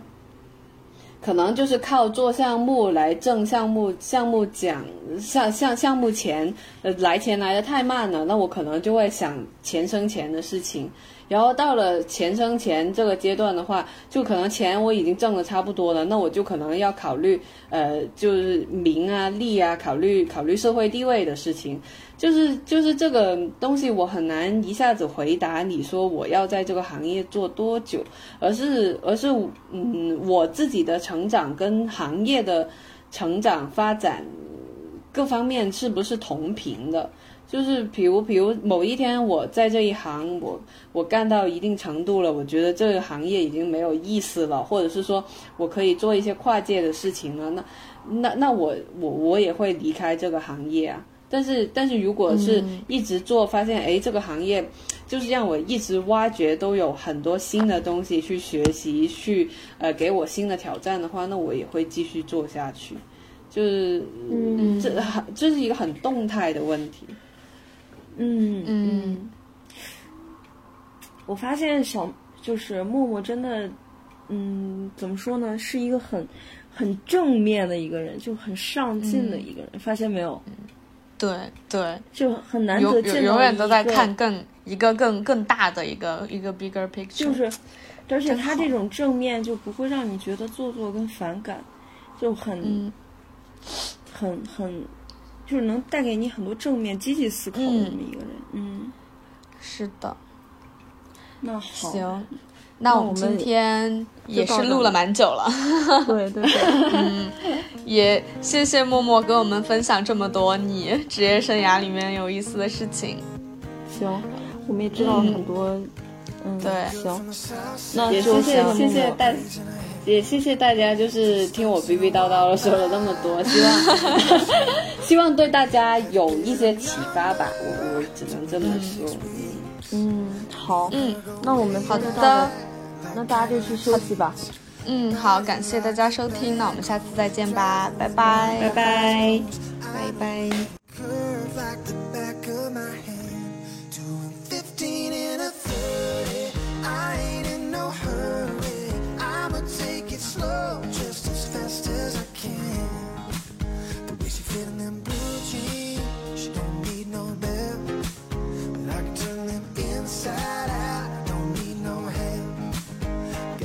tastes like honey, so thick and so sweet. Ain't no curves like hers in them downtown streets. Body like a back road, driving with my eyes closed.